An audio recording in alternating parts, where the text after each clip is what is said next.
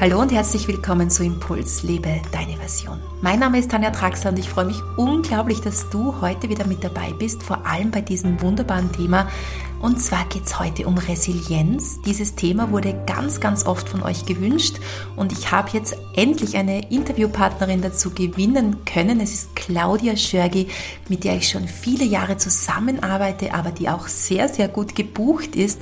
Und somit haben wir jetzt endlich einen Termin gefunden, um uns über das Thema Thema Resilienz zu unterhalten. Und Claudia wird uns auch aus ihrem privaten Leben erzählen, wie sie auf diesen Weg gekommen ist und welches Ereignis sie vor allem mit 15 Jahren sehr, sehr geprägt hat.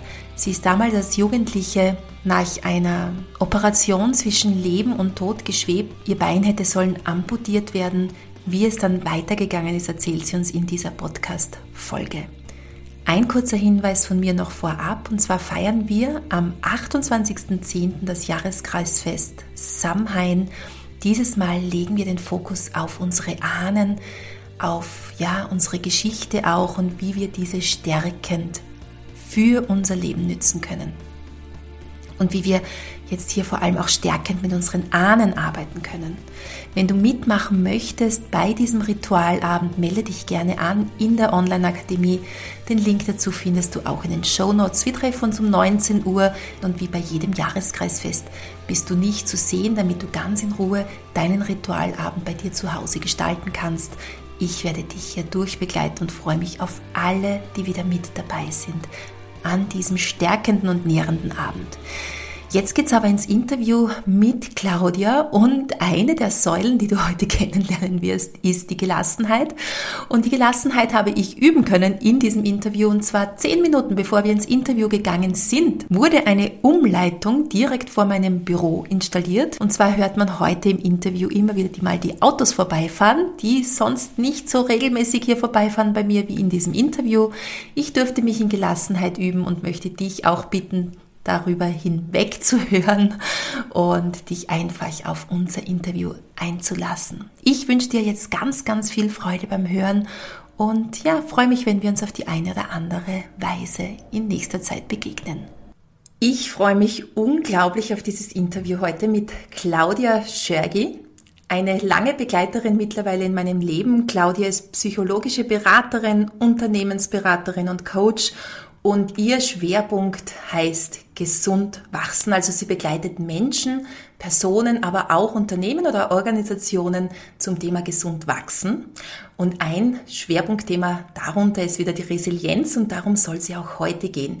Claudia, ich freue mich unglaublich, dass wir uns heute hier begegnen können und zum Thema Resilienz einiges in die Welt rausschicken können. Herzlich willkommen. Ja, herzlichen Dank für die Einladung und es freut mich auch sehr, dass wir uns nach so langer Zeit wieder in diesem Setting sehen und dass wir wieder miteinander plaudern können. Genau, Claudia. Genau, jetzt haben wir uns wirklich unglaublich lange nicht gesehen, also seit Beginn Corona würde ich mal sagen. Sonst bin ich ja auch regelmäßiger Gast bei dir. Die Claudia gehört ja auch zu meinen Coaches. Wenn ich irgendwo anstehe oder wenn ich nicht mehr weiter weiß, dann suche ich sehr gerne auch ihre Praxis auf, um ja einfach auf diesen oder mit diesem Thema zu arbeiten. Und außerdem kennen wir uns ja schon noch viel, viel länger. Wir haben ja gemeinsam begonnen, eigentlich in diese wunderbare Welt der Coaching oder der ja, Beratung auch einzutauchen. Wir haben gemeinsam damals vor vielen, vielen Jahren eine Ausbildung gemacht und da haben wir uns kennengelernt. Und seitdem bist du immer wieder da in meinem Leben und jetzt ist in meiner Community das Thema Resilienz immer wieder aufgetaucht. Tanja, kannst du nicht einmal eine Podcast-Interview zu diesem Thema machen? Ja, und wen könnte ich da besser fragen als dich, Claudia? Und somit steigen wir jetzt einfach in dieses wunderbare Thema ein. Aber zuerst mal zu dir. Wie bist denn du zu diesem Thema gekommen oder wie bist denn du überhaupt auf diesen Weg gekommen? Vielleicht hat das ja auch schon einiges mit Resilienz zu tun. Nimm uns mal in deine Welt mit wie hat es so begonnen, dass du überhaupt dich mit diesen Themen auch auseinanderzusetzen begonnen hast? Ja, diese Frage ist äh, gar nicht so leicht zu beantworten, denn ich glaube, ich bin erst viele Jahre später draufgekommen, dass ich mich mit dem Thema Resilienz schon mein ganzes Leben beschäftige. Und zwar zu dem Zeitpunkt, als Resilienz einfach auch ein bisschen ein, ein, Begriff in unserer Gesellschaft wurde, als unsere Gesellschaft begonnen hat, sich mit diesem Thema wieder zu auseinanderzusetzen. Und dann habe ich in der Auseinandersetzung mit diesem Thema be bemerkt, dass ich mein ganzes Leben mich schon auf diesem Weg der Resilienz bewege, an meiner eigenen Resilienz auch arbeite, beziehungsweise auch in meiner Beratungstätigkeit schon immer darauf fokussiert habe, Menschen widerstandsfähig zu machen oder in ihrer Entwicklung so zu begleiten, dass sie widerstandsfähig sind und dass sie das Leben mit sogenannter Leichtigkeit bewältigen können, was ein mhm. hoher Anspruch ist, auf den ich gern auch dann noch einmal eingehe, wie, wie es uns damit geht, diesen Anspruch zu leben. Genau. Das hat mit meinem eigenen Lebensweg zu tun, ähm, der eben dies, das Thema Resilienz immer wieder herausgefordert hat. Und ich glaube, dass ich ein bisschen begünstigt bin, vom, weiß ich nicht, der Natur ein bisschen begünstigt bin, dass dieses Thema sich ja, gut entwickeln hat lassen in meinem Leben. Und du hast ich auch gerne weiter. Genau, und du hast ja einen sehr einschneidenden, äh, du hast ja ein sehr einschneidendes Erlebnis auch für dich erlebt. Vielleicht magst du uns das ganz kurz erzählen. Ja, ich bin als, als junges Mädchen sehr, sehr sportlich gewesen und äh, in dem Zusammenhang bin ich immer wieder mit dem Thema konfrontiert, von Verletzungen und Unfällen konfrontiert gewesen und auf der Suche nach einem Arzt, der mich darin unterstützt, dass dieses Thema, dieses leidig, leidige Thema in meiner Jugend wieder aufhört, habe ich dann auch einen Arzt gefunden, beziehungsweise meine Eltern haben einen Arzt gefunden und dem ist leider bei einer Operation ein Kunstfehler passiert. Mhm. Und dieser Kunstfehler hat einfach mein ganzes Leben verändert, wobei ich, wenn ich rückblickend schaue, schon damals das Thema Resilienz ganz massiv war denn ich, ich würde es einmal so betrachten, zum Beispiel das Thema in Chancen zu denken oder in Alternativen zu denken oder die Perspektive zu wechseln, was so wichtige Bereiche in diesem äh, Themenschwerpunkt sind, das ist mir damals schon gelungen. Denn um es kurz zu erzählen, es ist bei dieser Operation eben etwas passiert, was nicht hätte passieren sollen. Und es hat dazu geführt, dass ich ziemlich lang keine Versorgung in meinem Bein hatte. Also die Blutversorgung war unterbrochen. Und jetzt stand es im Raum, mein Bein zu amputieren. Was im Normalfall auch gewesen wäre, hätte ich damals den Chef der Gefäßchirurgie äh, im Dienst äh, gehabt, dann wäre mein Bein amputiert worden. So hatte ich einen jungen, engagierten, motivierten Oberarzt, der Dienst hatte und der hat versucht, der hat gesagt, ich war damals 15 Jahre alt und der hat gesagt, er wird versuchen, mein Bein zu erhalten, was ihm auch geglückt ist.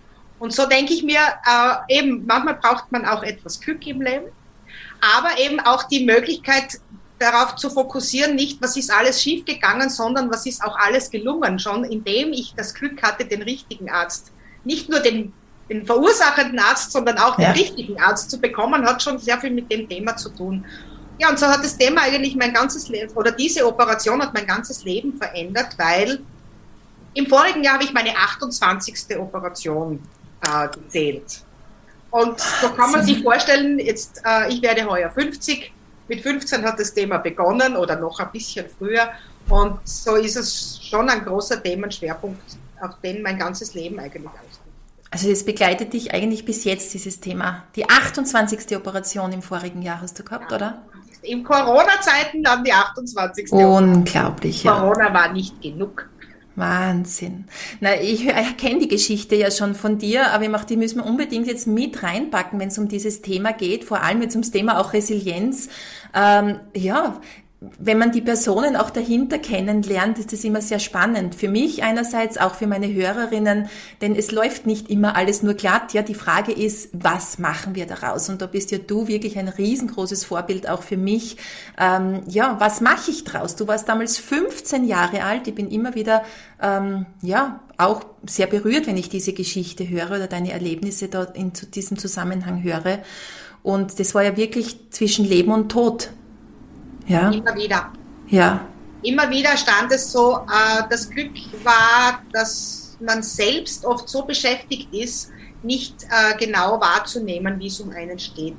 Ich habe am Blick meiner Eltern in der Intensivstation erst wahrgenommen, wie bedrohlich die Situation damals war. Mhm. Also, das heißt, ich musste über das Außen erst rückgespielt bekommen, weil ich war viel zu beschäftigt zu diesem Zeitpunkt mit dem mit der ganzen Bearbeitung dieser, dieser Situation, als dass ich wahrgenommen hätte, was da, wie es gerade um mich steht.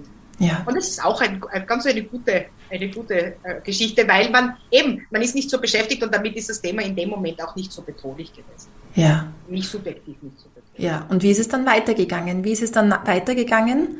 Ja, das Thema hat sich eigentlich quer durch mein ganzes Leben gezogen. Das heißt, ich habe dann ähm, auch sehr früh mit Selbsterfahrung begonnen, weil ich auch erkannt habe, dass es da ein Muster gibt. Das heißt, nicht nur die Geschichte mit meinem Bein ist äh, mit vielen Komplikationen weitergegangen, sondern auch die Geburt meiner beiden Kinder äh, haben sehr viele Komplikationen mit sich gebracht, ging immer wieder an den Rand der Existenz, ging immer wieder an, um das Leben, äh, um das Thema Leben und Tod. Und somit habe ich auch sehr früh mit, damit begonnen, mich äh, mit mir selbst zu beschäftigen und das Thema auch zu reflektieren und in Selbsterfahrung zu gehen, beziehungsweise auch psychologische Beratung in Anspruch zu nehmen. Und es hat eben auch dazu geführt, dass wir uns kennengelernt haben. Genau. Weil eben ähm, ich immer auf der Suche war, ähm, auf der Suche nach Lösungen, auf der Suche nach Unterstützung, auf der Suche nach Entwicklung und auch auf der Suche nach Quali Lebensqualität. Mhm das hat mich dazu geführt. Ich habe dann auch studiert und ähm, in meinem ersten Beruf war ich Sonderpädagogin, wie du weißt, und äh, Sprachheilpädagogin. Und das war eigentlich nur die Plan C-Variante, weil aufgrund der Erkrankung, ich wollte immer Medizin studieren oder Psychologie studieren. Das ging zu dem Zeitpunkt nicht. Jetzt habe ich ein leichtes Studium unter Anführungszeichen gewählt, aber ich habe von vornherein gewusst, das wird es nicht sein, ja. sondern eben mein Wunsch damals schon, Menschen zu unterstützen, Menschen zu begleiten auf ihrem Weg, auch in ihrer Entwicklung, das ist damals schon grundgelegt worden. Also das Leben hat dann gerufen und du bist dann über Umwege doch wieder zu dem genau. zurückgekommen. Ein geradliniger Weg war es in keinem Lebensbereich in meinem Leben, war irgendetwas geradlinig das, was geradlinig war, ist schon auch, hat schon mit Resilienz zu tun, hat mit dem Ziel zu tun oder mit Zielen und mit Visionen zu tun. Mhm. Wofür, ähm, und die Sinnfrage, dieses Thema Kohärenz zum Beispiel, in dem es das ganz ein wesentlicher Aspekt ist, das war von Anfang an ein ganz ein großer Begleiter in meinem Leben. Und ich denke mal, wenn man mit 15 Jahren so eine Erfahrung macht, dann beschleunigt das natürlich manche Prozesse. Und das hat beschleunigt, dass ich halt schon in sehr jungen Jahren mich mit dem Sinn des Lebens beschäftigt habe. Na, no, na, nicht, wenn du schon die ganze Zeit mit deiner Endlichkeit konfrontiert bist. Genau, genau. Und das zieht sich bis heute durch. Und ja? Das zieht sich bis heute durch und ich werde nicht müde. Ich habe voriges Jahr begonnen, äh, habe ich den letzten oder einen der letzten Missing Links zum Thema Resilienz äh, bekommen. Und zwar bin ich gerade dabei oder jetzt seit zwei Jahren dabei, eine traumatherapeutische Ausbildung zu machen, was gerade in Corona-Zeiten einen ganz, ja. ganz wichtigen Aspekt abdeckt.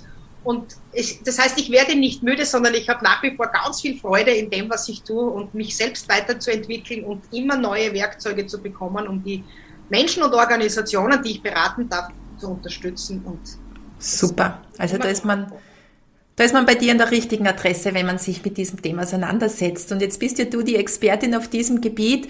Und jetzt ist schon so oft das Wort Resilienz gefallen. Steigen wir vielleicht einmal jetzt in dieses Thema ein. Was ist denn überhaupt Resilienz? Man hört es hier, man hört es da. Und viele können oft gar nicht so wirklich mit dem Begriff was anfangen. Was ist Resilienz oder was können wir uns darunter vorstellen oder wie ist das überhaupt aufgebaut? Es gibt ja da auch diese Säulen oder Quellen der Resilienz. Ja. Das Thema Resilienz beinhaltet äh, unsere Widerstandsfähigkeit, Widerstandskraft in allen Bereichen natürlich. Wir, wenn wir unser humanistisches Weltbild anschauen, dann sind wir ja biologische, psychologische und soziale Wesen. Und Resilienz bedeutet eben Widerstandskraft und Widerstandsfähigkeit in all diesen drei Bereichen zu erlangen, zu gewinnen und auch zu leben. Und der, der Ursprung der Resilienz, würde ich jetzt sagen, kommt von zwei, ähm, kommt aus zwei Bereichen. Ursprünglich hat sich Viktor Frankl, der Begründer der Logotherapie, sehr stark, also der hat sich mit diesem Thema der Sinnfrage ähm, beschäftigt und er wird auch als Urvater der Resilienz genannt. Und ich denke mal, für deine Hörerinnen, wenn man sich ein bisschen vertiefen möchte in dieses Thema, dann kann ich nur anbieten oder nur äh, empfehlen, sich mit, der, mit dem Thema Viktor Frankl zu beschäftigen. Wie kam er darauf? Er hat, ich glaube, drei oder vier verschiedene KZs überlebt. Und ihm auf die Frage, wie ihm das gelungen ist, hat er die Antwort gegeben, indem ich immer einen Sinn in der Situation gesucht habe und dem auch jeder einzelnen Situation einen Sinn geben konnte. Und eine Vision hatte, wofür es Sinn ergibt, diese Situation aushalten zu können. Er hat das Thema Resilienz aber nie in den Mund genommen. Und die zweite Ebene, die ich da noch vielleicht erwähnen möchte, ist die Emmy Werner, die sich als Psychologin damit beschäftigt hat, welche Kompetenzen, welche Fähigkeiten, welche Fertigkeiten Kinder brauchen, um ähm, schwierige Lebenskontexte zu bewältigen. Und sie hat da auf Hawaii geforscht, damals zu diesem Thema, und hat einfach geschaut, wenn Kinder auch in sozial schwierigen Familienkontexten groß werden, dann gibt es eine Anzahl von Kindern, die gleich in die gleiche Kerbe äh, geraten, wie ihre, ihre Herkunftsfamilie, wie ihre Eltern. Das mhm. heißt, wo auch äh, die gleichen Probleme sich widerspiegeln wie die in der, in der Familie, in der sie groß geworden sind.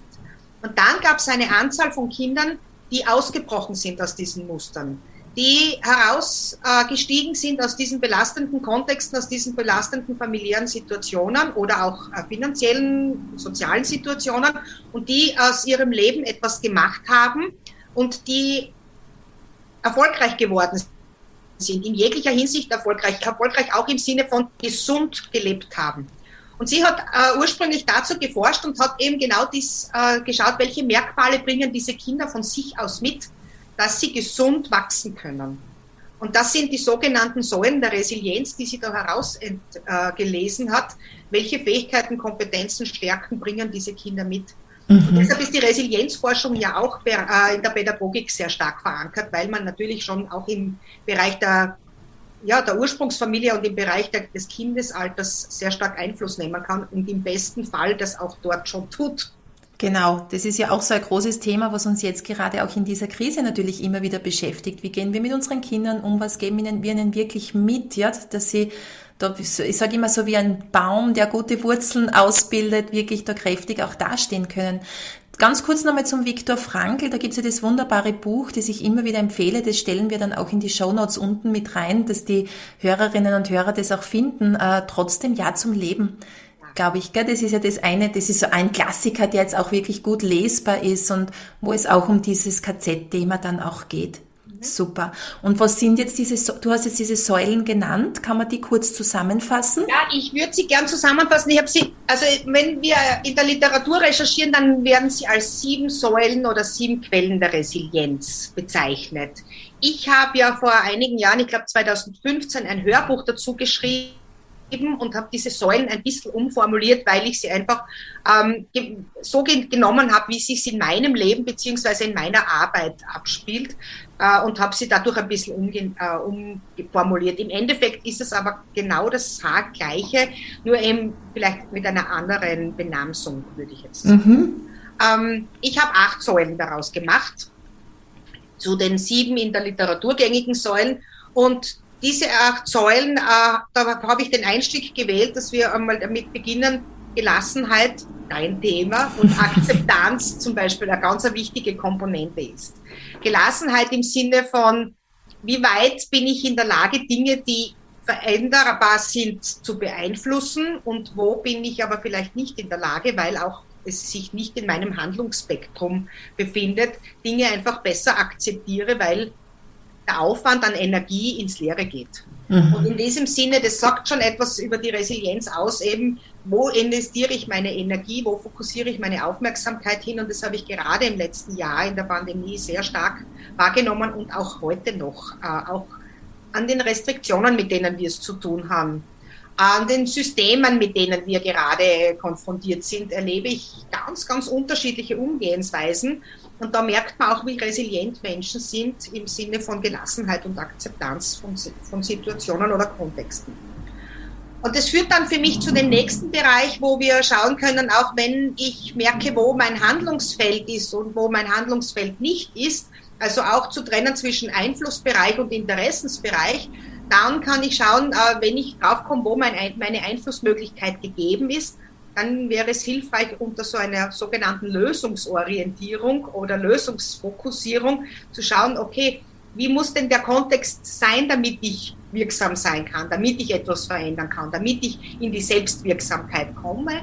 Und das habe ich auch in meinem Leben immer wieder gelernt, in Alternativen zu denken, die Perspektive auf das richtige Ding auszurichten und eben zu schauen, in Chancen und Lösungen zu denken. Was nicht bedeuten soll, dass wir nicht akzeptieren und anerkennen, was genau. schwierig ist. Weil genau. das sind zwei Paar Schuhe für mich. Das heißt, nicht immer nur zu sagen, dass, äh, das, das Negative wegzutun, sondern das gehört, das gehört ganz wichtig, das ist ganz was Essentielles. Mir ist nicht jeden Tag in meinem Leben zu lachen zumute.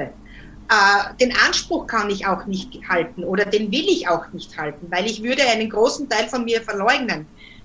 Aber unter der Würdigung dessen, was gerade Sache ist oder dessen, was mich gerade beeinträchtigt oder beschäftigt, trotzdem in Chancen zu denken. Es ist genau. kein Entweder-Oder, sondern es ist vielmehr ein Sowohl als auch. Genau, das ist sehr schön formuliert. Das ist, glaube ich, ein Punkt, da wo viele immer wieder äh, ja, hadern oder stecken bleiben vom, es ist dieses Nebeneinander, ja, etwas zu akzeptieren und dennoch mich neu auszurichten oder zu schauen, wo sind diese Chancen oder hm, wie kann ich das umsetzen in meinem Leben. Das geht nebeneinander. Mhm. Das ist, also das ist, das wäre unter dem Bereich also der, der zweiten Säule oder der zweiten Quelle für mich zu sehen unter dem Thema der Lösungsorientierung. Mhm. Und so wie eine Säule, eine Quelle äh, entsteht, greift sie natürlich systemisch gesehen in die nächste ein. Und so, äh, somit ergibt sich dann auch das Thema, wenn ich jetzt versuche an Lösungen zu arbeiten, dann ist es natürlich auch wichtig zu schauen, worauf fokussiere ich meine Aufmerksamkeit, welche Chancen will ich überhaupt anvisieren? Und damit bin ich bei dem, bei dem nächsten Bereich, der für mich heißt, Ziele oder auch Visionen anzudenken beziehungsweise zu visualisieren. Mhm. Äh, so wie du mir erzählt hast im Vorgespräch, dass, dass äh, euer, euer neues Zentrum ganz lang in deiner Fokussierung drinnen war, so ist es auch in meinem Leben, immer wieder zu schauen, was ist sinnstiftend, was äh, ist was, was schafft für mich Kohärenz, äh, was ist für mich gehaltvoll und welche Visionen verfolge ich in meinem Leben. Und aus denen heraus ergeben sich dann automatisch Ziele, die ich anvisiere. Ja. Aus, also, und somit bin ich schon mit dieser Lösungsorientierung weg von, auch in der Sprache, äh, zu einem Hinzu. Und wo möchte ich hin? Und in, weil ich gesagt habe, mein Weg war nie ein geradliniger. War er nie und wird er auch wahrscheinlich nie sein. Aber diese große Vision oder diese Visionen im Fokus behaltend, kann ich dann auch flexibel damit umgehen und flexible Ziele formulieren oder auch immer wieder adaptieren, wieder verändern aufgrund neuer Erkenntnisse oder ja, eben auch zu schauen, welche Ziele kommen neu dazu, welche alten fallen weg. Mhm. Und deshalb ist Ziele und Visionen ein ganz wesentlicher Aspekt. Und ich habe das auch kombiniert in meinem Hörbuch, wo ich sage, das ergibt für mich dann so etwas wie Lebensfreude weil ich mich eben mit den gewünschten Aspekten beschäftigen kann, weil ich mich mit den dienlichen Zielen beschäftigen kann, was nicht bedeutet, dass nicht die anderen Dinge eh automatisch da sind. Ja. Also ich kenne nichts so Loyales wie Probleme. Probleme sind die loyalsten Begleiter. Wir müssen nichts dafür tun. Sie gehen von selber nicht weg. Sie sind ständig da. Also ich habe noch nie erlebt, dass ein Problem von sich aus einfach sagt, du gefällst mir nicht mehr, ich gehe jetzt mal. Sondern die sind so wirklich so treue, loyale Begleiter und die müssen wir uns nicht wirklich sorgen, die bleiben eh da. Ja. Aber eben um ein Gegengewicht, auch eine Balance herstellen zu können, finde ich es ganz wichtig, eben zu schauen, welche Visionen, welche Ziele ja. äh, möchte ich in den Fokus nehmen. Und das schafft für mich Lebensfreude und Qualität. Schön. Ja, und äh, ich habe erst jetzt vor kurzem wieder etwas gelesen, was mich sehr bestätigt hat. Ähm, der größte Bereich auch in unserer, in den letzten Jahren, der für uns an Wichtigkeit gewonnen hat, ist der Bereich der Selbstwirksamkeit. Und im Sinne der Salutogenese, de, eben auch dem Konzept äh, der, des, der Gesundheitserschaffung oder im Sinne der Resilienz ist es ganz wichtig zu schauen, wo sind wir immer wieder handlungsfähig, wo ist unsere Gestaltungsmöglichkeit, wo ist unsere Selbstwirksamkeit. Das passt ja auch zu dem ersten Kapitel Gelassenheit und Akzeptanz. Wo ist mein Einflussbereich? Und das hat viel mit Verantwortung zu tun. Mhm. Verantwortung für mich und auch für mein Umfeld zu übernehmen und darin auch die Selbstwirksamkeit zu fördern, heißt auch ein bisschen Disziplin für sich selbst in den Fokus zu nehmen. Und das An ist jetzt die vierte Säule, oder Claudia? Die nächste Säule. Oder die ähm, nächste, ja? Ja, das ist jetzt, ob die vierte oder die fünfte. Oder egal.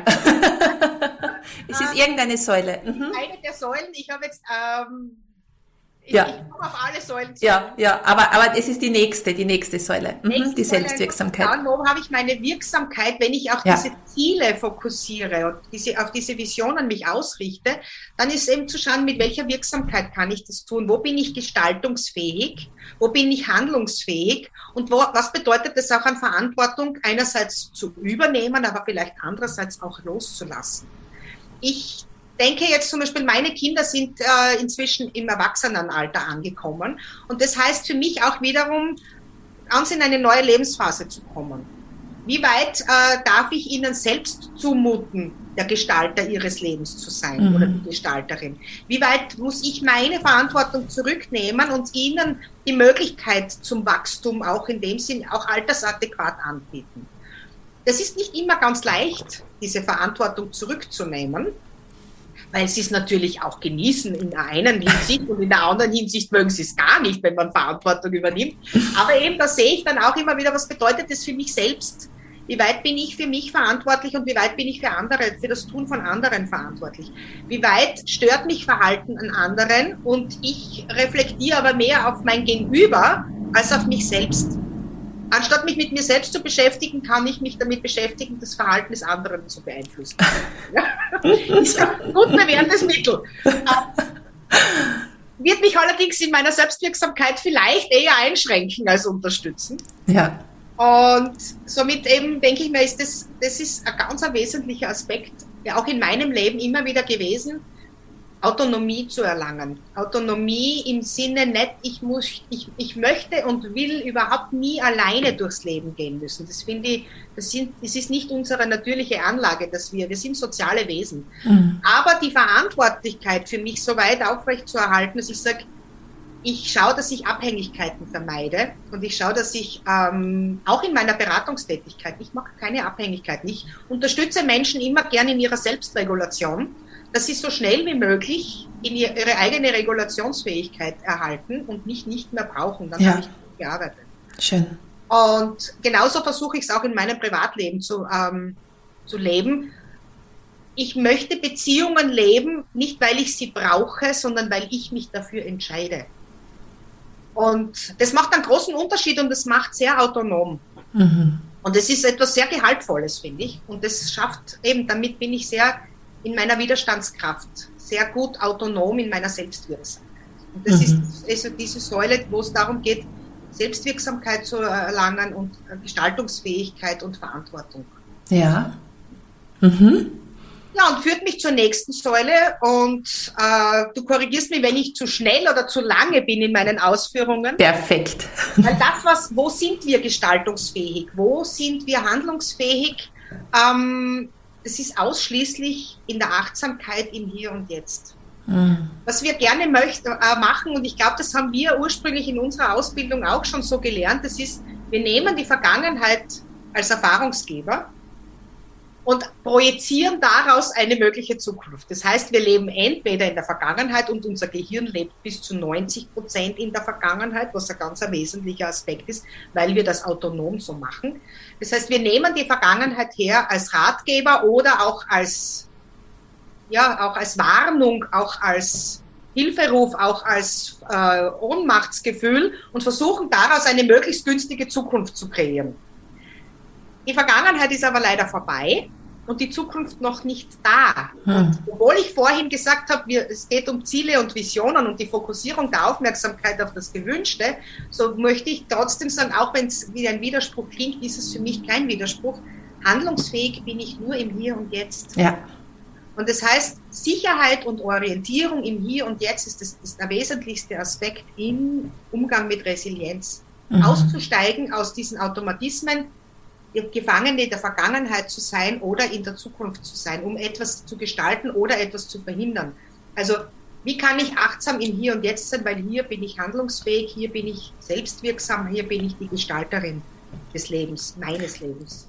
Deshalb finde ich das so toll auch, dass du aus diesen sieben Säulen gleich acht Säulen gemacht hast, weil die acht finden wir ja in der Achtsamkeit. Buddha lehrt ja auch den acht achtfachen Pfad, ja, also von dem her finden wir die acht ja immer wieder und ich finde auch die Zahl acht nur kurz um, weil das Bild jetzt gerade da ist, genau mit der liegenden Acht so wunderschön. Das sind nämlich die Themen, so wie du das jetzt auch ansprichst. Und ich glaube, das ist einer der wesentlichsten Punkte, dass diese Dinge nebeneinander da sein können. Es, wir sind einfach so erzogen worden, entweder oder, schwarz oder weiß. Ja, aber wir können uns mit der Vergangenheit und der Zukunft beschäftigen, also unsere Ziele und Visionen, äh, mit denen uns auseinandersetzen, mal in der Vergangenheit graben, wo es vielleicht noch was aufzuarbeiten gibt und dennoch im Hier und Jetzt sein oder in der Achtsamkeit jetzt ankommen. Und das ist so dieser, ja, das ist ein schönes Überthema vielleicht auch für diese Podcast-Episode. Das kommt jetzt immer wieder vor. Mhm. Und ich finde, gerade in der Traumaarbeit ist es unglaublich wichtig, also dort ersetzen, setzen wir es am stärksten ein, eben Erlebnisse, die wir die wir erfahren haben, Situationen, die wir erlebt haben, mehr oder minder traumatisierend, ob jetzt im Sinne von einem Schockerlebnis oder auch einem Entwicklungstrauma. Ich kann nur schauen, wie kann ich in die Selbstregulation kommen, indem ich etwas neu verhandle. Und dafür brauche ich das Hier und Jetzt, die Achtsamkeit im Hier und Jetzt, weil die Situation, die mir damals passiert ist, die lässt sich nicht mehr rückgängig. Genau. Aber einen Umgang damit im Hier und Jetzt zu finden, der mir dann in Zukunft Möglichkeiten erschafft, der mir dann eine, eine, eine, wieder eine größere Autonomie, eine größere Selbstwirksamkeit, eine größere Regula Selbstregulation ermöglicht. Das ist das Ziel. Wie kann ich die Vergangenheit so integrieren, dass sie mir dienlich ist und nicht mich hindert an meinem Leben, an meinen Ressourcen, an meinen Möglichkeiten. Genau. Und vielleicht da wieder nur kurz eine Zwischenfrage stellen. Du hast mir das irgendwann einmal so schön erklärt, woher das Wort Resilienz eigentlich auch kommt. Das kommt ja. Resiliere. Wie? Resiliere ist ein lateinischer Begriff und der heißt eigentlich abprallen abstoßen. Mhm, mhm. Aber du hast da irgend so ein Beispiel genannt, Entschuldigung, mit dem Verbiegen. Habe irgendwas in Erinnerung? Ja, genau. Also ich möchte, wenn ich darf, zwei Dinge ergänzen. Das mhm. heißt, einerseits ist dieses Abprallen heute oft, wird auch heute oft so gehandhabt, dass es darum geht, wie kann man den Menschen noch widerstandsfähiger machen im Sinne von, jeder kennt von uns diese Teflonpfanne eine beschichtete Pfanne, an der alles abprallt, an der alles abfließt. Mhm. Und das ist nicht das, was ich unter Resilienz verstehe. Und da möchte ich auch immer wieder darauf hinweisen, es gibt diese Tendenz auch im Umgang mit Resilienz und auch, äh, ich erlebe es immer wieder, auch äh, wenn ich beauftragt wäre, so quasi von einem Unternehmen, machen Sie mir meine Mitarbeiterinnen widerstandsfähig. Genau. Man muss sich genau hinterfragen, was ist für sie widerstandsfähig. Weil um noch belastbarer zu werden, um noch mehr ausgebeutet zu werden oder sich selbst noch mehr auszubeuten, das ist nicht mein Verständnis Verständnis von Widerstandskraft. Genau. Und das Zweite ist äh, in dem Sinn von Widerstand, also es kommt ursprünglich aus dem technischen Bereich, genauso wie der Umgang mit Stress, äh, äh, auch das Thema Stress aus dem technischen Bereich kommt. Man hat in der Forschung äh, gerade im, mit Resilienz und Stress im technischen Bereich untersucht, wie weit ist ein Material nach einer Belastungssituation in der Lage und imstande, wieder in die ursprüngliche Ausgangssituation zurückzukehren. Sprich, äh, wenn ich heute ein Metall, äh, ein metallisches Material hernehme und ich setze es einem großen Druck, einer großen Kraft aus, wie weit ist dieses Material in der Lage, nach der Belastung wieder in seine ursprüngliche Ausgangssituation eben wieder zurückzukehren, ohne Schäden aufzuweisen? Und so hat man genau das, dieses Prinzip aus dem technischen Bereich auch auf den humanistischen Organis also auf den äh, Organismus, auf den lebenden Organismus versucht äh, zu übertragen. Was braucht der Mensch, nachdem er immer wieder belastende Situationen hat? Und wir brauchen nur in das letzte Jahr schauen, da waren viele belastende Situationen dabei, die nicht in unserem Handlungsbereich drinnen waren. Wie können wir so damit umgehen, dass sie uns nicht auf Dauer in unserer Lebensfähigkeit einschränken? Genau. Das ist der, der, Begriff der Resilienz. Das ist nämlich ein schönes Bild, das mir ähm, geblieben ist äh, so kann ich mir das sehr gut vorstellen auch, ja. Mhm. Okay, wir gehen weiter bei den Säulen. Also, nächste Säule. Ja, Was? eben Achtsamkeit und die Anwendung dieser Gestaltungsfähigkeit und Selbstwirksamkeit im Hier und Jetzt. Und das, denke ich mir, das ist äh, ganz ein wesentlicher Aspekt, den wir eigentlich immer tun können, mhm. der uns aber oftmals aus dem Bewusstsein verschwindet. der, ja, der wir, weil wir halt so mit loyalen Begleitern im Sinne von Problemen beschäftigt sind, uns manchmal dieses Thema Achtsamkeit einfach durchrutscht oder durchflutscht im Alltag. Ja, und das führt uns auch schon zu, dem, zu der nächsten Säule, eben die dann schon das Thema Stress, das ich gerade erwähnt habe, auch beinhaltet, weil Umgang mit Stress natürlich ein ganz wesentlicher Aspekt im Umgang mit Resilienz ist. Wie sind wir in der Lage, Stress zu bewältigen? Welche Werkzeuge haben wir dahingehend gelernt, um mit stresshaften Situationen einen gesunden und guten Umgang zu finden? Und Stress ist im Endeffekt ja gleich wie das Thema Resilienz wertfrei. Mhm. Stress ist eine Kompetenz, die wir erworben haben im Laufe unserer Evolution, im Laufe unserer Entwicklung, die wir ganz notwendig brauchen. Hätten wir keine Stressfunktionen zur Verfügung, wären wir als Menschen ausgestorben. Und das ist auch etwas, was wir oft einmal in die falsche, eben so wie du gesagt hast, entweder oder Komponente stecken. Stress ist eben genau diese Kompetenz, die so wertvoll ist. Das, was nicht wertvoll oder gesund für uns ist, ist die Häufigkeit und die Dauer von stresshaften Situationen. Und damit, genau. für dafür brauchen wir Kompetenzen. Wie gehen wir damit um? Wie können wir die Balance halten zwischen Anforderungen und, und also Belastungen, Anforderungen und Ressourcen auf der anderen Seite? Und dafür brauche ich wiederum das Thema Resilienz. Einerseits, wie bewältige ich stresshafte Situationen gut und gesund?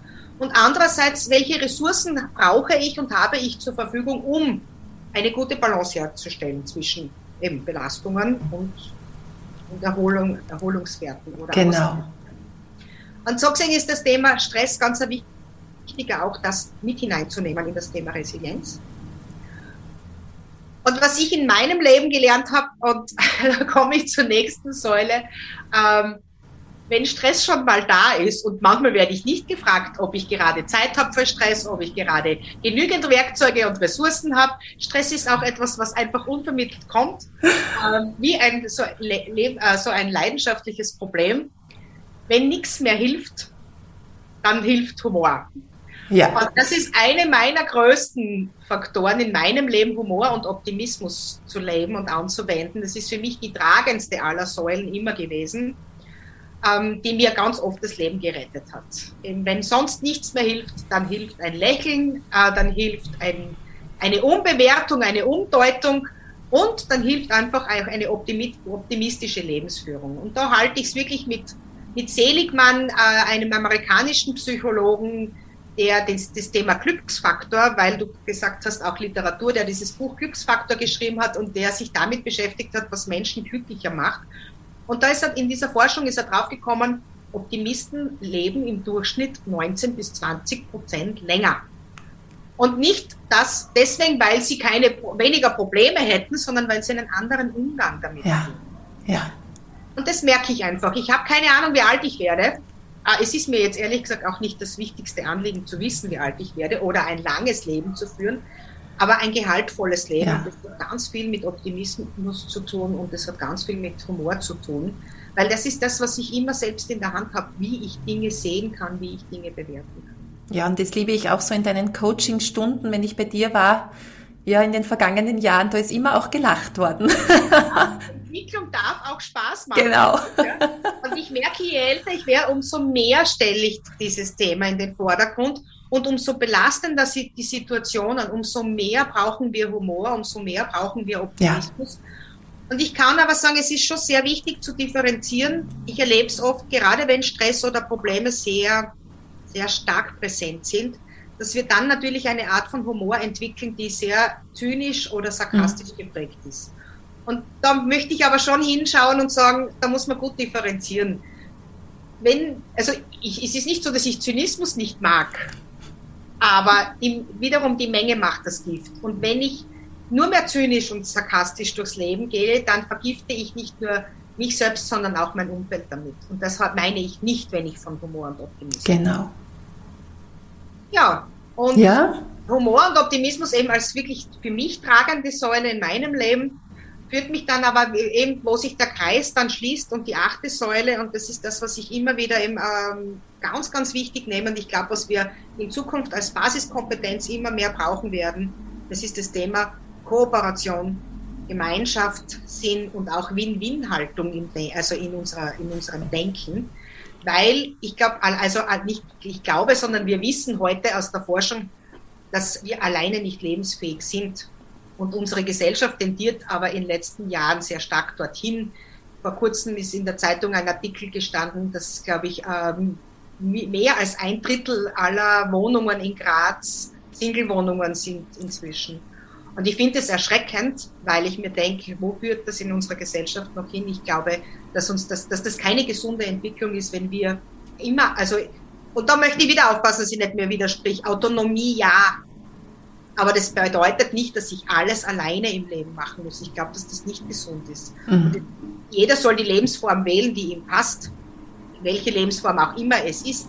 Aber ich, es ist ganz essentiell, dass wir mehr ko zu kooperieren beginnen, dass wir, so wie es, wir es in, der, in den Kreativitätstechniken auch machen, jeder kennt das Thema Brainstorming. Das ist eine Kreativitätstechnik, die uns allen bekannt ist. Da geht es eindeutig um den Leistungsvorteil der Gruppe.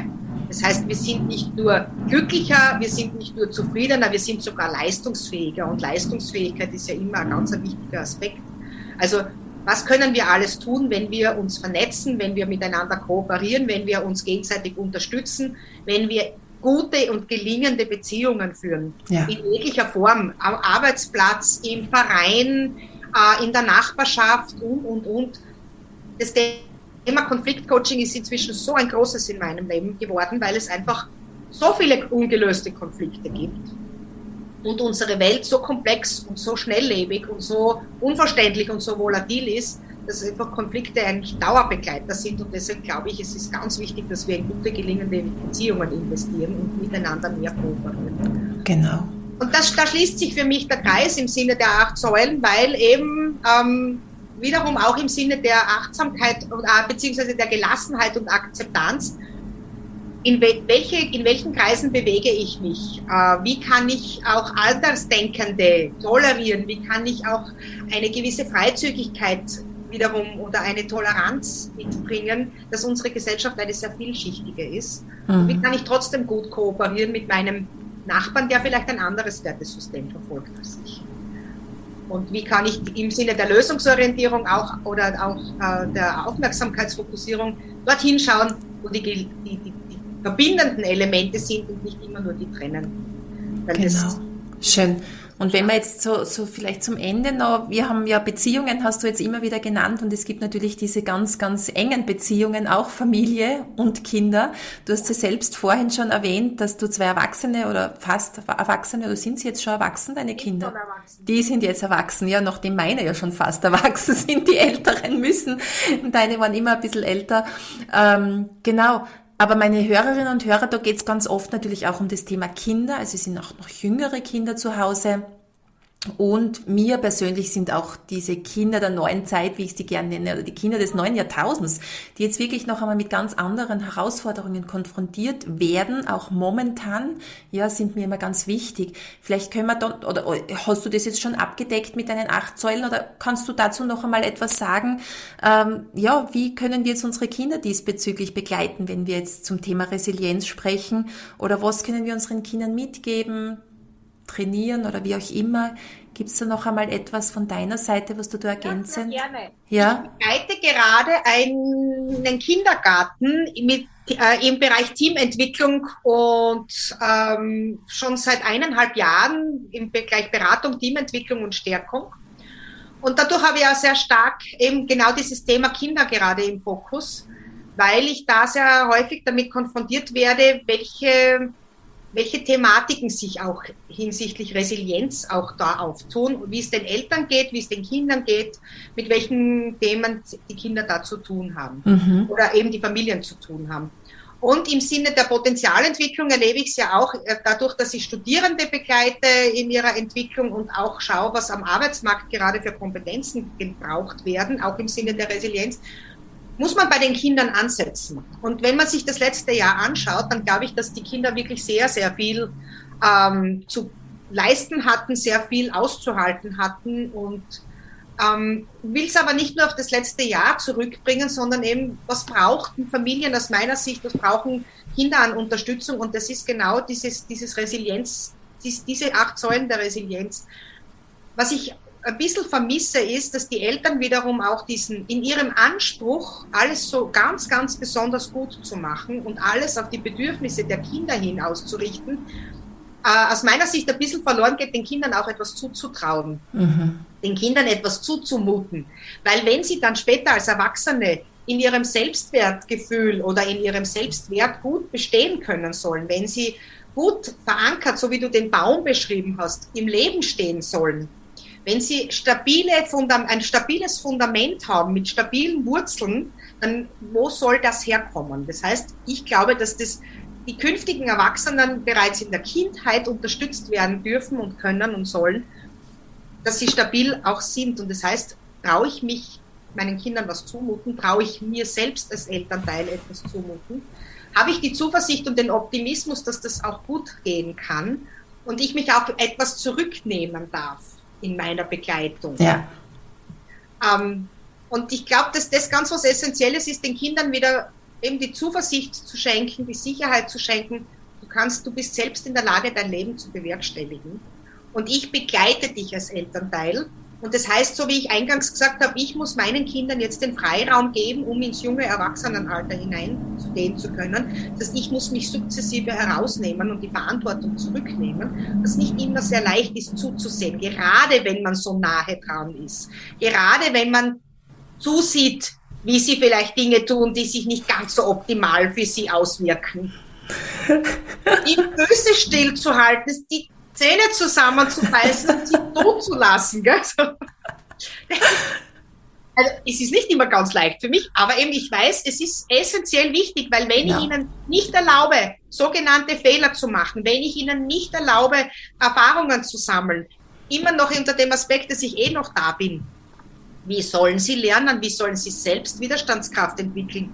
Wie sollen sie äh, an den Herausforderungen und den Problemen im sogenannten Sinn wachsen können, wenn wir sie ihnen immer aus dem Weg räumen? Genau. Und das ist so mein Aspekt. Und ich merke das auch, wenn ich Eltern darin begleite und unterstütze, wie, wie, wie lehnt euch zurück, so unter dem Aspekt, lehnt euch zurück und lasst die Kinder tun.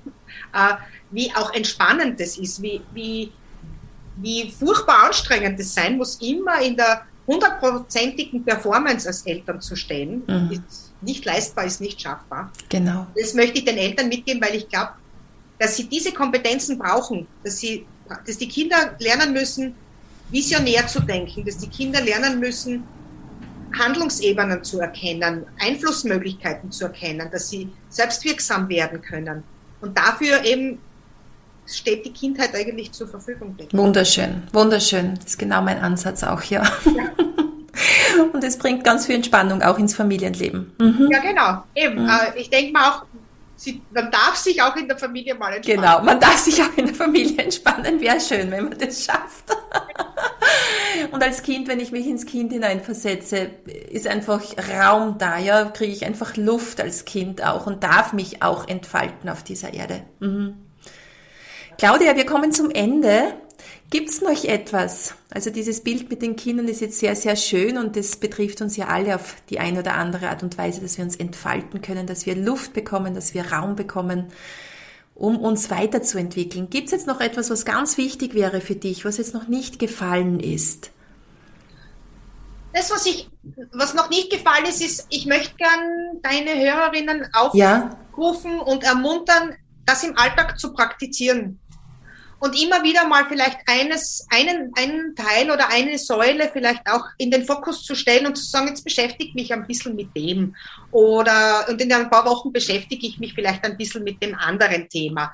Das heißt, immer wieder die Fokussierung dorthin zu lenken und ein, ein Thema aufzugreifen, um zu schauen, was tue ich denn alles bereits? Was, was mache ich denn in dieser Säule schon alles? In erster Linie mal ähm, vielleicht so man kann das als, als, als Tagebuch führen, man kann sich das einfach ins Bewusstsein rufen, zu sagen, in dem Kontext, in dieser Säule, was, was gelingt mir denn alles schon gut, was wende ich schon alles an, was mache ich schon. Ich glaube, dass wir schon ganz vieles immer wieder anwenden, aber eben uns es vielleicht nicht immer ganz so bewusst ist. Und eben, wenn man das so ein bisschen kategorisch durchgeht, zu schauen, wie könnte ich pro Woche oder pro ein, zwei Wochen einmal die eine oder die andere Säule reflektieren oder mal in den bewussten Fokus nehmen, einfach zu schauen, was habe ich schon und was würde mir vielleicht noch gut tun? Dann wo, wo könnte ich noch was brauchen? Und sich dann einfach vertiefend auch dahingehend zu einzulesen oder Super. Äh, eben Dinge zu holen, die dafür hilfreich sind. Wir werden auf jeden Fall auf meiner Homepage, wenn ihr das jetzt woanders hört, das Interview, liebe Hörerinnen und Hörer da draußen, dann schaut mal auf meine Homepage daniatraxler.com. Unter diesem Interview werde ich die acht Säulen noch einmal aufführen oder auflisten, so dass ihr es auch nochmal nachlesen könnt. Und vielleicht ist dann wirklich, so wie die Claudia das jetzt gesagt hat, das finde ich eine ganz eine tolle Idee, einfach einmal das nochmal durchzulesen, ganz kurz. Also ich fasse es einfach kurz zusammen und dann zu schauen, ja, was decke ich denn schon ab oder was lebe ich vielleicht überhaupt schon oder wo könnte ich noch mehr Fokus draufsetzen, ja? Mhm.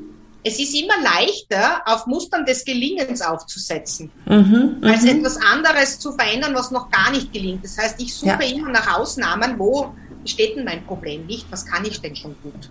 Und wie kann ich das zum Beispiel in einen anderen Kontext betrachten? Es ist oft gar nicht so schwierig. Etwas, was mir schon gut gelingt, in einem anderen Kontext auszuprobieren. Experimentieren. Und falls ihr Unterstützung braucht von der Claudia, wenn es doch mal schwierig werden sollte. Gerne. Die Claudia hat ihre Praxis in Graz oder etwas außerhalb von Graz. Nein, ich habe meine Praxis, mein Büro und meine Praxis in Graz in der Wartinger Gasse. Das ist hinter unserem schönen Schlossberg. Okay. Ähm, dort habe ich einen ausgiebig großen Raum, um Super. zu haben. Also wer Lust hat, nach Graz zu fahren zu Claudia, einfach einen Termin ausmachen. Aber Achtung, sie ist sehr, sehr gut gebucht. aber inzwischen kann man auch dazu sagen, so wie du das gerne so handhabst, ich kann jederzeit, wenn man nicht fahren möchte, auch eine, eine ja, Unterstützung. Genau, wir sind ja in der digitalen Welt angekommen. Also du bietest auch online ähm, Super, das ist sehr, sehr gut zu wissen. Also bitte jederzeit gerne bei der Claudia melden. Ich kann sie wirklich wärmstens empfehlen. Also mir hat's immer unglaublich viel geholfen. Und wenn ich wieder mal wo stecke, dann fahre ich natürlich auch zu Claudia. Ich wohne ja nicht so weit weg. Super, Claudia, das war jetzt unglaublich aufschlussreich und schön, dir zuzuhören. Und ich nehme mir auch selbst ganz, ganz viel mit wieder aus diesem Interview möchte mich bei dir bedanken, wünsche dir noch eine wunderschöne Zeit. Gibt es noch irgendwas zum Schluss, was für dich wichtig wäre? Aber ich glaube, jetzt, das haben wir jetzt abschließend schon mit reingenommen. Auf jeden Fall schauen, welche Säulen sind schon da, welche integriere ich schon oder welche lebe ich auch schon schön und hier den Fokus auf das Positive auch zu setzen. Was kann ich schon umsetzen? Genau. Vielen herzlichen Dank für das anregende Gespräch. Es hat wie immer sehr viel Spaß gemacht, sich mit dir auszutauschen. Und ich freue mich, wenn wir uns dann auch wieder mal live begegnen. Ich auch und ich warte schon darauf. Ja, super. Tschüss, einen schönen Tag noch. Für dir auch.